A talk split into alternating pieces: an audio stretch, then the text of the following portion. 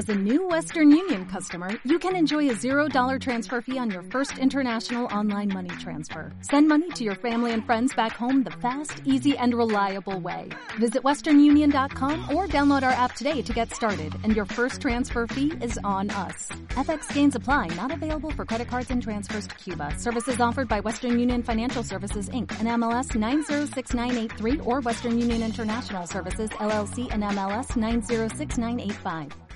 Los amigos de la esquina habrán escuchado más de una vez que, bueno, vamos completando el mapa de la América Latina y en este momento vamos a, completarlo eh, literalmente en esta primera recorrida, eh, porque vamos a conversar con Miguel Huezo Mixco, que es poeta y es de El Salvador, está en San Salvador y estamos ansiosos por sumarlo a nuestra antología viva de poesía latinoamericana. Espero haber dicho bien tu sonoro nombre que es más o menos como el mío, Miguel, y, tu, y tus apellidos. ¿Cómo estás? Muy bien, Miguel, qué gusto escucharte, los has dicho perfectamente. Aquí estamos a la orden, estamos en el invierno, está, hay un poquito de llovizna sobre la ciudad. Es un clima perfecto para una buena conversación. Sí, ciertamente nos gusta imaginar en la radio, especialmente en estas horas de la noche, altas horas de la noche, que, mm, bueno, el, paisaje que rodea a la persona que está conversando eh, con nosotros. Me decías un segundo antes de entrar al aire, eh, cuando hicimos el contacto para la comunicación, Miguel, que estás en, la, en el Gran San Salvador, pero a la, salida, en una, una, ciudad ahí satélite, periférica, pero muy cercana. Sí, eh, esta ciudad se llama Santa Tecla. Es como el hueco de una mano que está entre el volcán de San Salvador, que es el macizo que domina la ciudad, y la cordillera del Bálsamo. Es una antigua finca de café que llegó a convertirse en capital de la República en el año 1854, cuando se produjo un terremoto devastador que desplomó la ciudad capital y se hizo un decreto para nombrar a esta pequeña ciudad como la capital provisional. Se llamó en ese momento Nueva San Salvador, aunque su nombre sigue siendo Santa Tecla. Mm. Ciertamente, bueno, ya estamos imaginando un poco todo eso, pero de todas formas, los inviernos del Salvador no deben ser tan, tan crudos, ¿cierto? No, son inviernos relativamente frescos. Esta es una de las épocas más bonitas del año. Este mm. septiembre, octubre, eh, soplan vientos bastante refrescantes, mientras tanto en el sur como en el norte del continente el clima es mucho más frío. Aquí tenemos un clima bastante templado que llega a los 23 grados cuando está haciendo mucho calor. Mm. Eh, eso nos hace pensar, porque hemos hablado con, gente, por ejemplo, de Nicaragua, de Guatemala, de, Honduras, de la República Dominicana, eh, un sitio del mundo, Centroamérica, tan, tan privilegiado por la naturaleza, por el clima, con esa falta de, de, extremos, ¿no? De, para que la vida humana sea absolutamente llevadera y disfrutable, y de todas formas, y de un modo que seguramente tiene una explicación social y política, los seres humanos nos las hemos arreglado como para que la vida, más allá de lo que sugiere el clima, no sea tan, eh, tan fácil de sobrellevar en esta franja del mundo tan adecuada ¿no? para la vida. Sí, efectivamente, Centroamérica es un lugar privilegiado, de muchos contrastes políticos, de muchos contrastes sociales también, una población en general bastante agradable, de, buen humor, muy, muy, muy, muy cordial, muy hospitalaria. Mm. Sin embargo, bueno, a veces se dan circunstancias también como en este sur del sur del mundo, ¿no? Donde los fenómenos sociales y políticos, por sobre todas las cosas, eh, golpean y bueno, en Centroamérica también ustedes conocen y bien que conocen, ¿no? De estos de estos fenómenos. Pero lo que nos interesa más allá de esos detalles, eh, Miguel, es, es que nos hables de tu relación y tu encuentro al menos con la poesía en esta parte de la conversación. Bueno, muchas gracias Miguel nuevamente. Pues te diré que eh, he escrito hasta ahorita alrededor de unos este, nueve libros de poesía. Eh, la poesía comencé a escribirla relativamente joven, cuando estaba todavía en la universidad, comencé a hacer mis primeros pininos, como decimos aquí en la poesía. Aquí también. Bueno, entonces tenemos un vocablo más en común. Y este comencé a, publicar en algunos periódicos, en algunos suplementos literarios que por entonces existían en la ciudad, ahora van cada vez más a menos.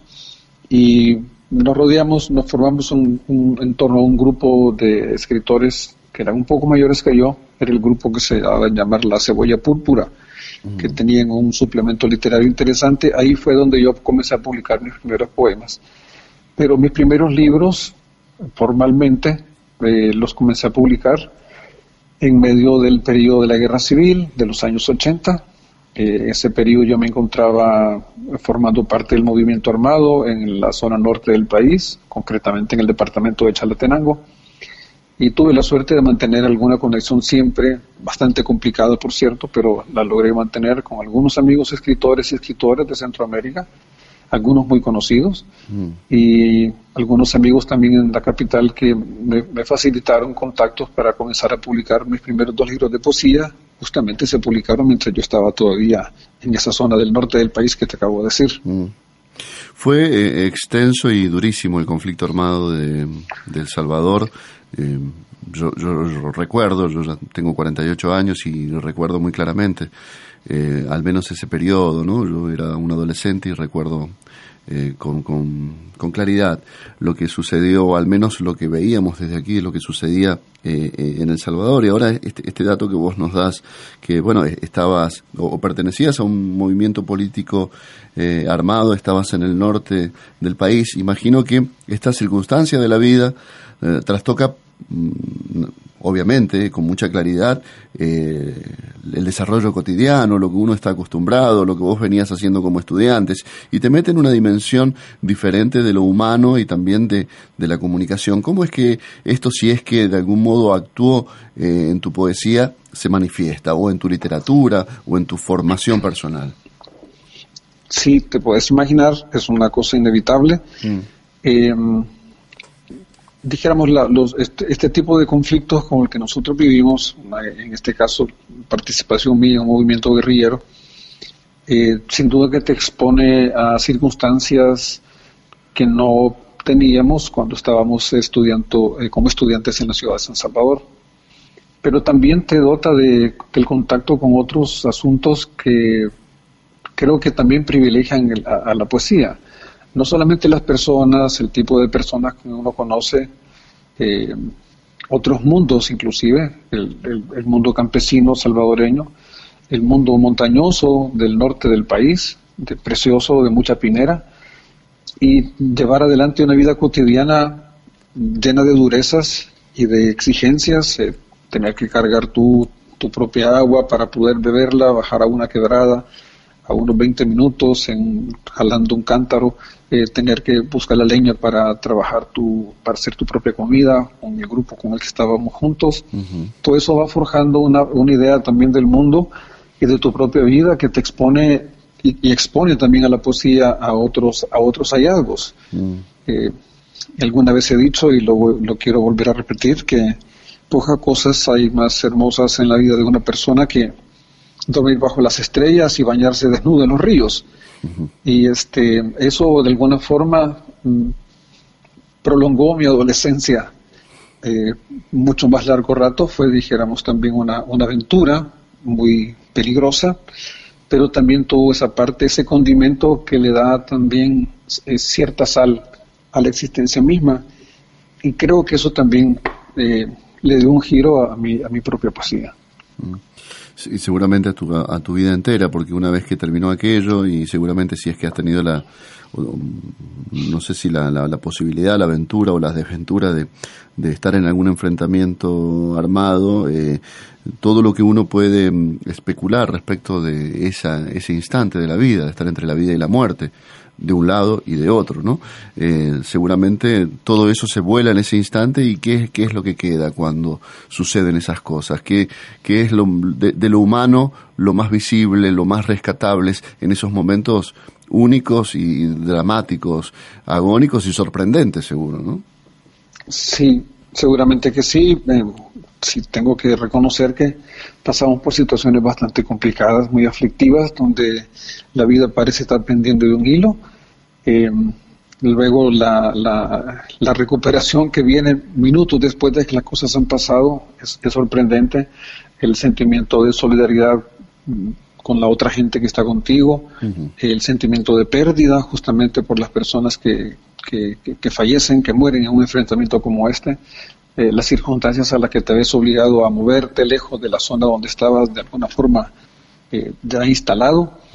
Sin duda que son, son momentos muy, muy difíciles, pero también te queda un, un sentimiento, un sabor, mm, puede decir dulzón, de saber que, estás ahí, que estás entero. Yo tuve la suerte de no, de no sufrir ninguna herida durante todo ese proceso. Mm. Te digo rápidamente que fueron una guerra que duró 10 años. Estuve, de esos 10 años estuve 9 años, nueve años y medio en, la zona de guerra. Y fue una suerte que no tuviera ninguna, ninguna, ninguna herida ni nada semejante. Mm. Únicamente las heridas del corazón, que son las más, las más fuertes.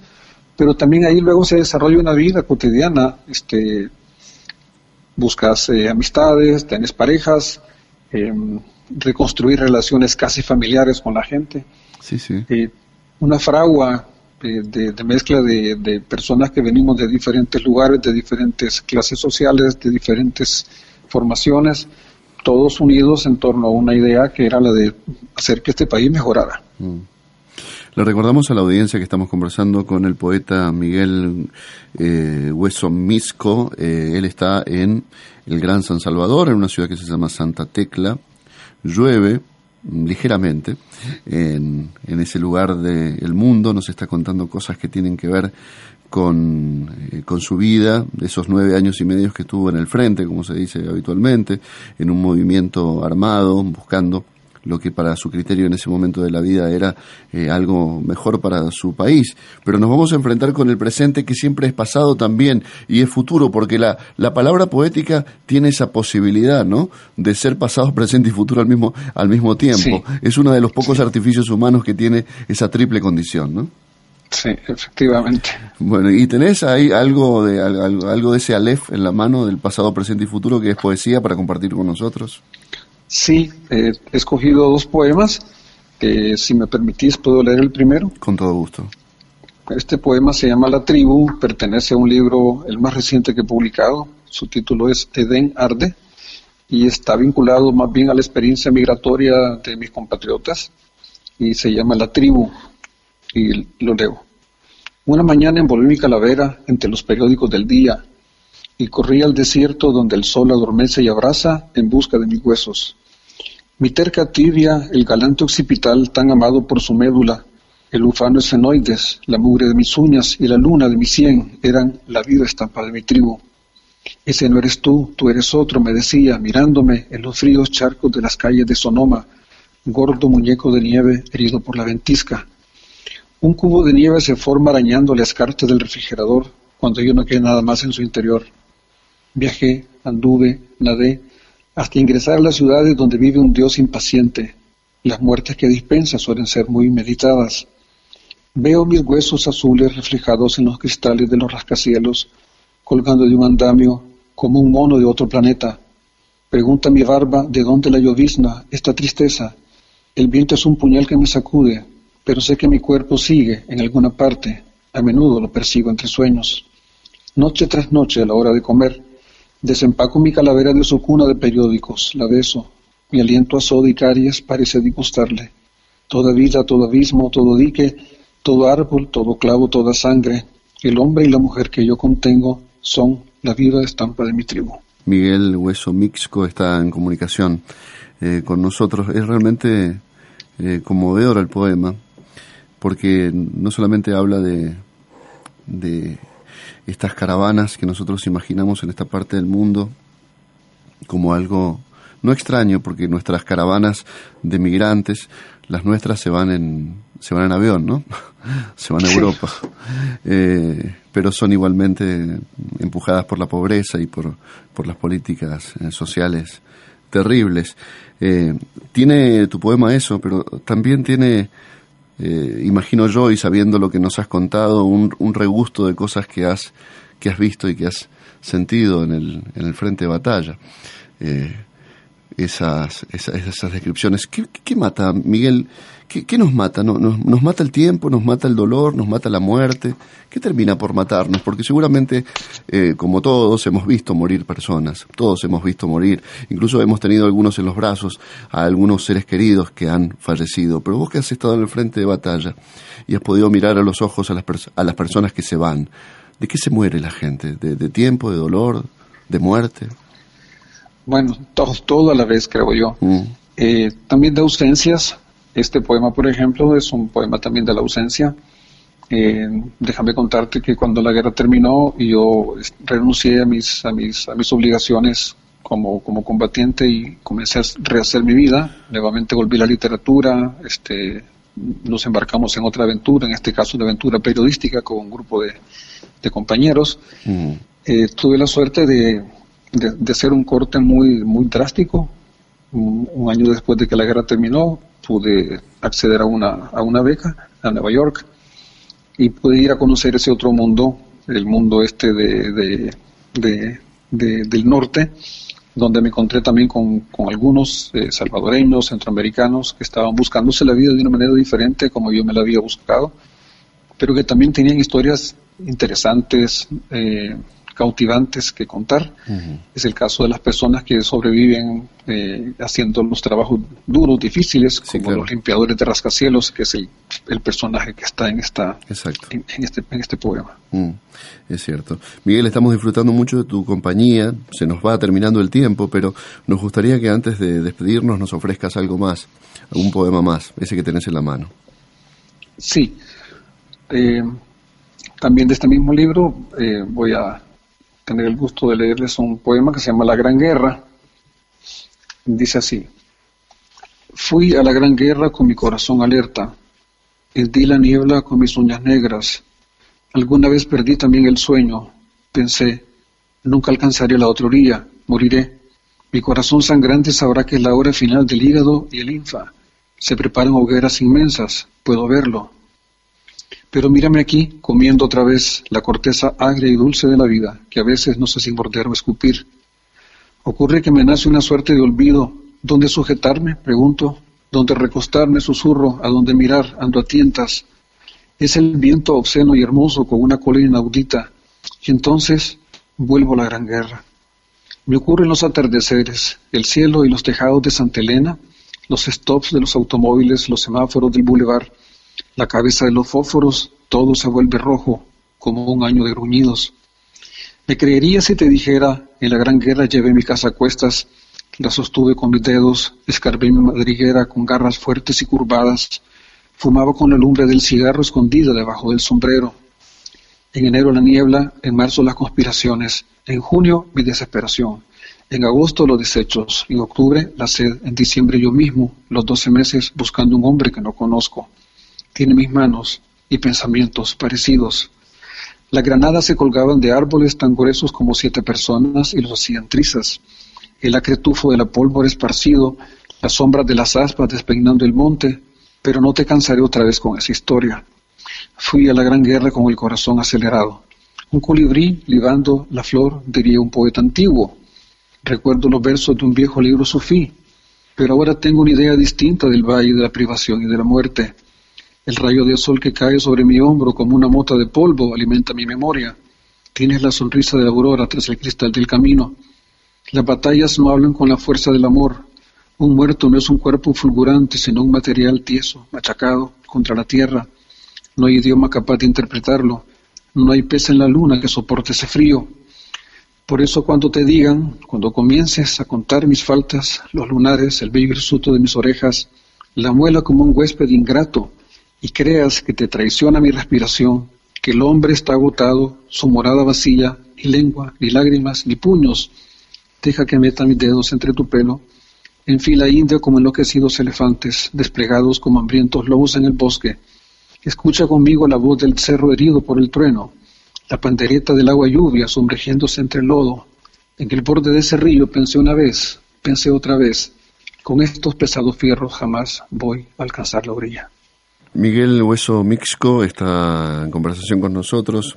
Pensaba Miguel que eh, la, la, guerra nos, nos transforma y seguramente deja huellas eh, terribles, esa, eh, esa corteza agria que a veces, como decís, no, no se sabe si escupir o no, de que, que es la vida, pero vos que volviste al mundo del confort, ¿qué, qué, qué hace el confort con nosotros? Porque también también hace cosas con nosotros el confort, ¿no? Sí, hace cosas muy buenas, dicho sea de paso, ¿no?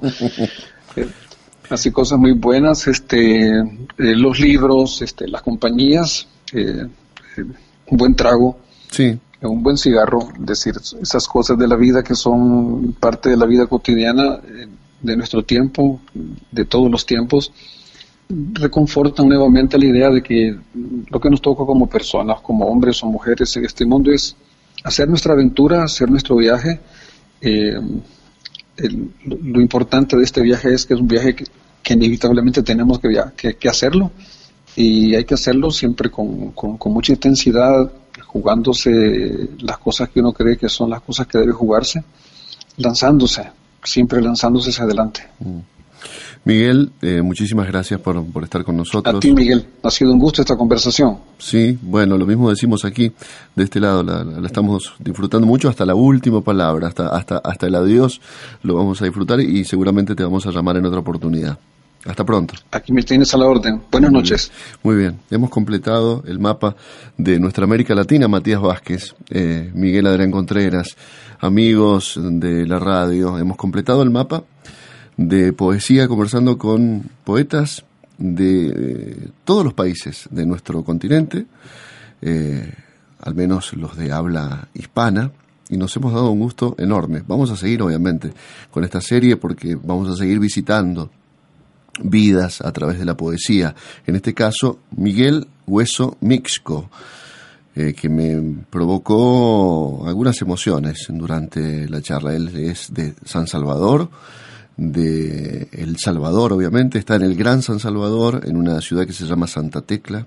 El, durante la conversación llovía y fueron las palabras también asentándose como agua sobre la tierra seca hasta provocarnos un, un frescor extraño con sus anécdotas ¿no? de, de, una guerra que nosotros vimos por televisión y que él vivió en primera persona en el frente. Una guerra de 10 años en la que él estuvo nueve años y medio. Es poeta, es un tipo realmente muy afable y notable por lo que hemos podido escuchar solamente en estos dos poemas que ha compartido con nosotros, y él completa nuestra antología viva de poesía latinoamericana aquí en la esquina de Radio New